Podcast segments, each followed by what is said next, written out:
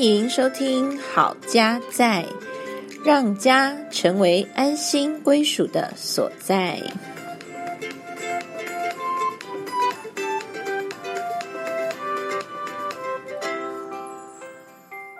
各位听众朋友，大家好，我是心怡，我是嘉豪，欢迎回到《好家在》。今天我们要继续来谈夫妻关系是什么关系？Part Four。Four，大家有没有觉得我们怎么可以把夫妻关系谈了这么多种面向？很多种，的确，我们也很努力的在思考夫妻关系到底是什么关系啊？就我们的学习，然后来跟大家做分享。今天要跟大家谈的是亲密关系。讲到亲密关系，大家觉得什么是亲密呢？是不是每一天都在一起就算亲密？还是亲密需要一个什么样的条件？嗯想过这个问题吗？嗯，愿闻其详。那其实我们都很期待可以跟我们爱的人可以有很亲密的关系。那我们到底要怎么样跟他可以有亲的这个关系？不管是我们的老公、老婆、老伴，还是我们的小孩，甚至是我们的父母亲，或者是好朋友，我们都希望可以跟人有一个亲近、亲密的关系。嗯那这个亲密的关系，主要呢是跟这个沟通的层次很有关系哦。哦，沟通其实有五个层次，嗯第一个层次呢是寒暄，也就是说我们见面说声早啊，打招呼，嗨，你好。嘿，你好，啊，就很像你遇到楼下管理员北北，或者是我们遇到邻居，点个头，打个招呼这样子。那第二个层次呢，是我们可以分享事实啊，嗯比如说今天台风过来了，我说啊，今天雨下很大啊，哦，对呢。啊，你那边怎么样？风雨还好吗？哦，我们家纱门都掉了呢。哦，被吹掉了哈。好，那这个就是分享一个事实。其实这也只是在一个沟通层次的比较外面的地方。嗯哼，那我们来看看，如果要晋升沟通层次比较深，会分享什么呢？很 deep 吗？越来越深了。哦，接下来第三层就是想法，嗯我可以表达对某一件事情有什么样的看法。嗯哼，比如说现在打疫苗啦，有各种不同的品牌，我想要打哪一个品牌，然后为什么想要打这个牌子呢？这个是想法的部分。嗯，接下来又更深一层了，更深一层会是什么呢？这个更深一层是感受，可以把自己的感觉跟对方分享。嗯其实这是一个冒险，因为我们不知道对方可不可以接纳我们的感觉。这其实蛮 personal 的哈、就是比较私密的的部分。嗯，因为感觉这种东西是很主观的。嗯好，那其实我们有学习过亲密之旅，我们知道说感觉其实没有分对错，嗯，但是如果我们把感觉拿来当对错的话，那就有对错。呵呵，比如说我们觉得你不应该有这样的感觉啊。举个例子来说，刚刚孩子上来讲说，哦，今天呃放完假，明天又要开学了。这礼拜因为要补课，所以他只有放一天的假，嗯他就是这样子讲着。那嗯当然，我们可以感受到他的情绪是比较哀怨的。嗯那我那时候马上就跟他讲说：“哎呀，那你下礼拜就可以有四天的假了，不好吗嗯，？”好那请问我们在讨论的层次是哪一个？你在谈想法。对我是在谈想法，那我女儿她表达出来也是想法，我们是透过她的语气去猜说她的嗯感觉是，哀怨的。是。好那如果我们要比较亲近的话，其实我们去可以去贴近对方的感受。比如说，我可以跟她说：“哦，你觉得很失望是吗？或者是觉得只有放一天假太少了，不是很开心嗯啊、那这时候我们会碰触到他的感觉。如果我们没有把他当下分个对错的话，诶，表示说你可以接住他的这个感受，你可以接纳他这个感受，这样子你们的关系会怎么样呢？我觉得会比较深入，因为你可以在深入的部分彼此的分享跟交流。嗯，如果别人他来判断你的感觉 好不好，这件事情你就不会再想要跟他谈了。嗯我们也是会害怕别人呃不能接纳或者是否认我们的这些感觉。嗯所以呢，讲到感受这个部分，就已经算是比较深的层次了。嗯好那接下来再深一层，第五层，呃，我有看过有人写是需求，那也有人说是身心灵完全连结。所以你的意思是两种说法我看过两种说法嗯啦，我们都可以来研究一下。我们先来看需求的部分，为什么需要会摆在第五层次呢？就是我们要去了解到说自己的需要是什么，我们才有办法把它表达出来。嗯有时候我们根本也不知道自己需要什么。就像有时候我跟嘉豪在分享一些心情的时候，可能我们背后都有一个需求，那那个需求如果可以说出来的话，就可以帮助对方去明白说，哦，那我可以怎么样来做调整，嗯哼，或是你的需求对方可以了解，可以考虑。被显露出来。我想到一个例子，就是太太找先生聊他可能一天下来所碰到的一些很困难或是很烦的事情。那太太呢讲完之后，先生就很急着想要给建议或者是解决方案，但是太太却不满足，为什么呢？我们来猜猜看，这个太太的需要是什么？太太的需要是她只想要被倾听，所以当她知道自己的需要的时候，她可以跟先生说：“谢谢你今天听我讲话，那待会呢不需要给我建议，你只要专心的听我说完就可以了。”这时候，我想先生他也会松了一口气，他知道说：“哦，原来他不需要绞尽脑汁要帮太太想什么解决方案，而是他只要花时间去倾听就可以了。”这就是可以明白自己的需求，而且还可以把它告诉对方哦。嗯再举一个我们自己发生的例子，就是我们上一次所提，你觉得，呃，如果家里面看到有小客人来，啊、你的下班的需求其实是想要休息，嗯那但是呢，因为小孩子很喜欢邀请客人来我们家，所以小孩子的需求是社交，嗯哼他喜欢跟人家互动，但是呢，爸爸这边的需求是想要休息。嗯那如果说你不知道你有这个需求的话，你只是觉得说，哦，看到人来了很烦，嗯，然后你就觉得就是烦。就是烦。那这样子，我们其他的家人就会不知道该怎么跟你沟通，或者是我们可以怎么样来调整。嗯好，当你明白自己说，哦，其实我就是觉得下班很累了，我想要有一个安静的空间。那嗯，这个部分就是一个需嗯求有被显露出来。没错。原来爸爸有这样的需求，嗯那原来小孩有社交的需求，嗯那两个之间是不是可以做一个协调呢？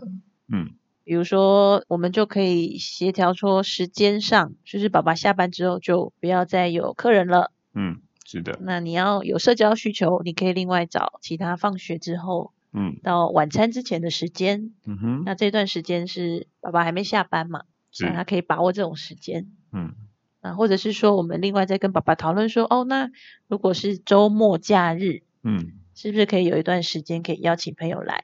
是那我们就可以提早的来跟爸爸做沟通。嗯好，然后爸爸那时候没有上班，那也许他觉得比较开放，嗯让客人一起来。嗯，好，那这个就是已经是沟通的第五层，是讨论到需求的部分。嗯，从你刚刚提到的那那几个层次嘛，我们跟我们朋友啦，或者是我们的家其他的家人，除了伴侣以外的家人，我们都可以啊看我们跟他们的关系到什么样的程度。像我可能跟路人啊，或者是跟那个一起搭电梯的，我们大概不会去分享说我的情绪是什么，我今天 啊是很难过、很失望，不会吧？嗯你可能会说啊啊，这个电梯有点慢，很难等哦。哦，大概就是这样，有分享事实。对，或者是就是哎早安，哎你好，哎，那我们大概也跟我们的跟其他的关系的同事啦，或者是朋友啦，我们就可以哎比较多的分享，例如说思想，好，我的想法是什么？这对于这个案子呢，我的角度是什么？我看到的是什么？这个客户怎么样？怎么怎么样？这个专案的进程应该是要这样这样这样，要在九月十八号要完成等等的啊，就可以开始有些思想。那再就是分享到感受哈，有时候我不知道大家有没有经验，在职场上要分享感受，好像也不是一件容易的事情。有点危险。对，但是反过来我们去看到的是，如果当一个团队他们彼此能够分享那个感受，分甚至分享他的脆弱的时候，你会发现这个这个团队其实是他们的信任度非常的高，他们的产出其实也会特别的好。我想这个也也可以让我们来回头观察一下我们自己身边，然后以及我们自己所属的团队里面是属于都在分享什么。嗯，你刚刚讲到说，呃，如果大家可以分享感受的话，会有连接感。是的，对，会有连接感。那的确也是要，嗯，视情况，嗯，来分享。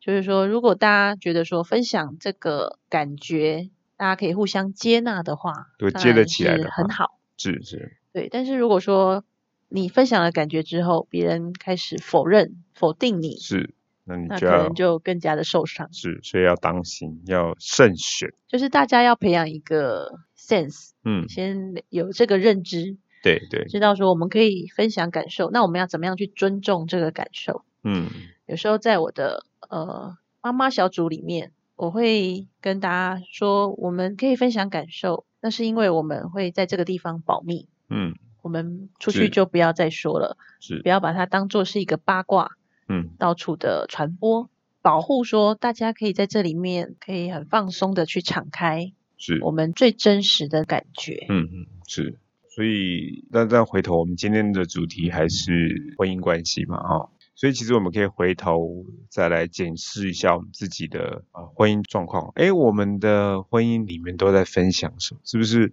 只有 Hello？天气报告，天气报告，小孩的小孩今日行程报告，应该是说我们可以拿这个来 check 一下我们目前的状况，我们现在目前的关系状况。哎，如果我们多的都是分享事实跟这个想法，其实很少感受的时候，哎，我们可以啊调整一下，开始要跟我们的另外一半或是啊我们的孩孩子一样，我们可以多一些感受的分享。那在这个过程当中呢，去建立，相信绝对可以在彼此的关系里面开始做一个很好的一个促进。嗯，再来呢，亲密关系里面最深入的一层，另外一种讲法是身心灵的这个结合。好，就是我们不只是心灵上的，还有身体上的这个结合。嗯嗯，最深入的一种关系。圣经上呃有说到，就是。当亚当跟夏娃他们被造出来之后，他们那时候的状态其实是赤身肉体而不羞耻。嗯，哦，那这个赤身肉体呢？当然那时候他们是比较原始的人，他们没有觉得说我跟你之间，呃，如果我们坦诚肉体，这样是有什么不妥的地方。嗯，那其实他也表达出一种很亲密的一种概念。就是我的一切你都知道，嗯，你的一切我都知道，是，我也都看到。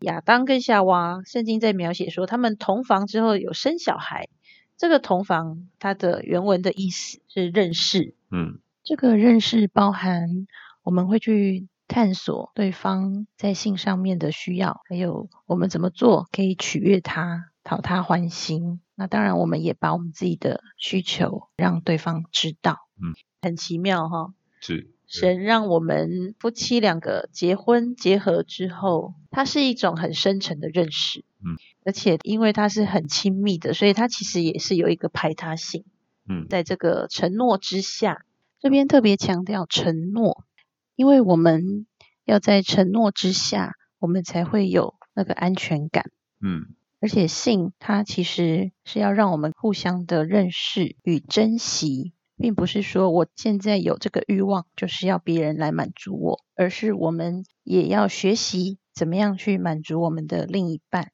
嗯，理想状态来讲，性的使用，我们放在婚姻承诺底下，这是一种互相尊重以及学习怎么样去爱对方的一个行动。嗯，其实这个承诺对我们来讲是一个保护。嗯。因为我们要跟一个人建立这么亲密的关系，其实它是需要很深的投入的。现代科学其实有实验，它可以证明说，当人有了那样的亲密关系之后，他心灵上也会有一些的改变。等一下说给大家听。嗯，是啊。不过现在很多人对于身体的界限沟通啊、承诺没有很正确的认识啊，换了一个角度在使用这个亲密，还用肉体上的欢愉作为最重要的，所以可以在没有很没有很认识他们嗯肉体上很亲密，但在心灵上可能是很陌生。嘿远之又远。现代人倒过来，在嗯使用这样的层次，就会造成的一些心灵上面的混乱。好，那我这边要分享一下，就是在过去，其实我们不是很明了这个大脑的这些运作，嗯因为以前没有那种可以扫描大脑的机器，都是用解剖的方式。可是解剖的时候，通常是人已经挂掉的时候了，对，所以我们没有办法去了解大脑的运作到底是怎么样。嗯那其实现在透过科学的仪器的进步呢，就有去扫描这个大脑，嗯那他就发现说，其实性的吸引是内建在大脑里面的。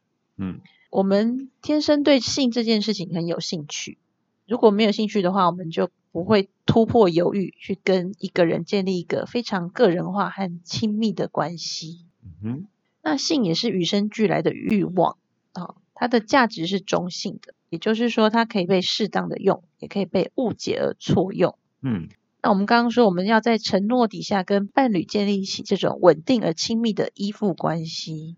那在这样的一个稳定而亲密的关系，其实是更有利于下一代的小孩的成长，嗯哼帮助孩子在这种安全稳定的环境下发挥他自己最大的潜力。嗯这也是为什么我们鼓励大家要学习，透过学习，让我们更懂得经营关系。嗯我们要成为好家在，让家成为安心归属的所在。是没错。好，那刚刚提到说这个误用啊，会造成身心灵的损伤。